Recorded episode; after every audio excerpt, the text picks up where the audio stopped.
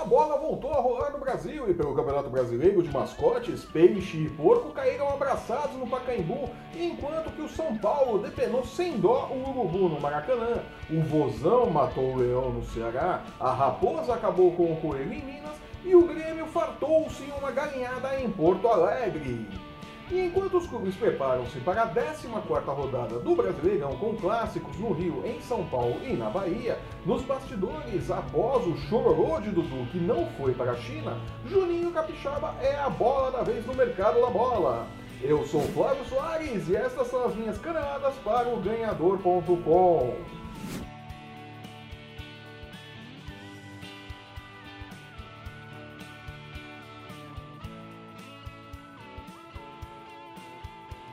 A Copa do Mundo acabou e para quem estava com saudades do futebol da seleção do Panamá, o Campeonato Brasileiro está de volta com toda a sua ginga e malemolência. Na quarta-feira, o São Paulo foi até o Maracanã enfrentar o líder Flamengo e conseguiu uma importante goleada por 1 a 0, apesar dos tradicionais sustos de Sidão. É, Sidão!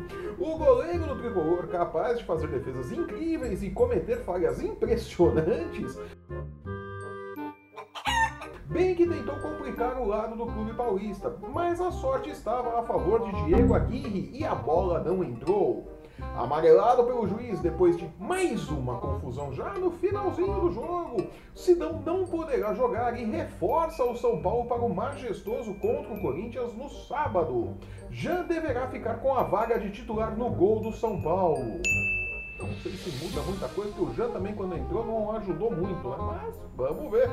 Cheio de falhas, mas jogando um pouco melhor após a pausa para a Copa do Mundo, o Timão venceu o Botafogo no Itaquerão por 2 a 0 e colocou um ponto final à série de jogos sem vitórias sob o comando de Osmar Ross, com gols de Rodriguinho e Romero, rei de Itaquera. Não joga nada, mas faz gol em Itaquera, né? Vai saber.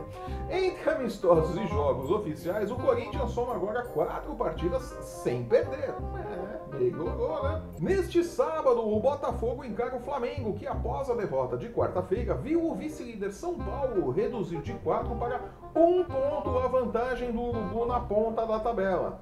A combinação de resultados no final de semana poderá colocar o tricolor de Diego Aguirre na liderança do Brasileirão, mesmo com Sidão no elenco.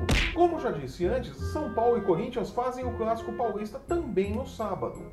Ainda falando em clássicos, o Bahia, que empatou em 1 a 1 com a Chapecoense na quinta-feira, recebe o Vitória, que derrotou o vice-lanterna Paraná na quarta-feira, precisando da vitória para sair do Z4. É, o Vitória não tá bem não. Após o empate em 1 a 1 com o Palmeiras na última quinta-feira, o Santos viaja até Santa Catarina para enfrentar a Chapecoense, enquanto que o Palmeiras de Lucas Lima Pistola, o ex-santista que marcou o gol do Verdão no empate no meio de semana e comemorou mostrando seu nome para a torcida do Santos.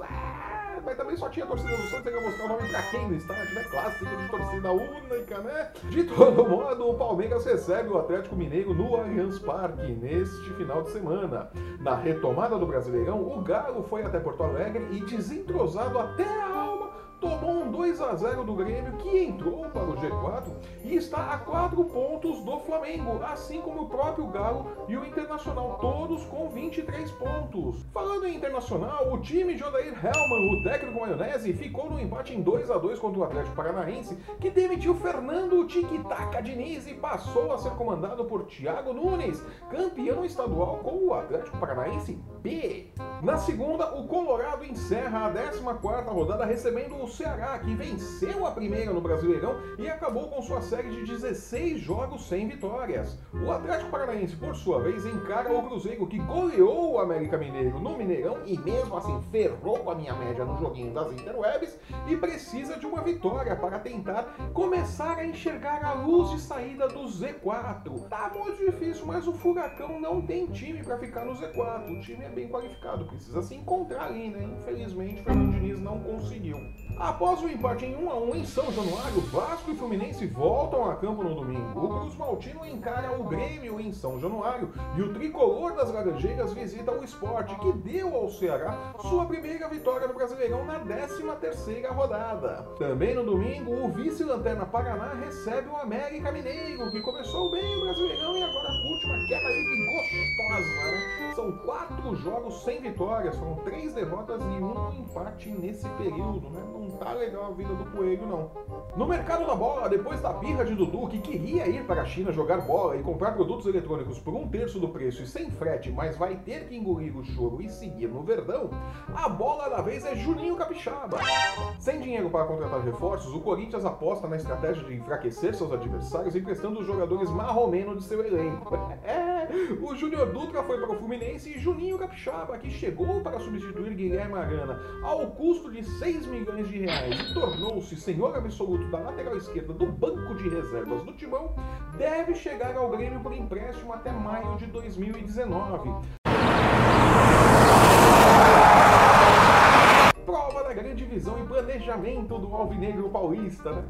É, 6 milhões para ser emprestado, né? Que baita negócio! Ah, dinheiro dá em árvore. Falando em paulistas, o Palmeiras segue chorando sobre o leite derramado e após ver o Tribunal de Justiça Desportiva de São Paulo negar seu pedido de impugnação da final do Campeonato Paulista de 2018 por suposta interferência externa na arbitragem, entrou com um recurso no Superior Tribunal de Justiça Desportiva do Rio de Janeiro, tentando mais uma vez impugnar a final do Paulistão 2018. Segundo reportagem do UOL, o diretor jurídico do Palmeiras, Alexandre Zanota, disse que, abre aspas, O Palmeiras apresentou seu recurso ao STJD e está solicitando que esse tribunal traga para si a competência para resolver o caso. Temos certeza que nesta instância teremos um julgamento imparcial. Eita, nós não tem fim nunca essa história. Já tá feio pro Palmeiras isso, mas enfim, né? Eu, no lugar da diretoria do Corinthians, já tinha entregue a taça do Paulistão para o presidente Gagliotti e dito: toma, fica com esse negócio, mas para de me encher o saco por causa desse estadual. Pelo amor de Deus, não aguento mais isso. E com isso eu vou ficando por aqui. Eu sou o Flávio Soares e estas foram as minhas caneladas para o ganhador.com. Se você está vendo esse programa pelo YouTube, assine o nosso canal, deixe seu curtir e seu comentário.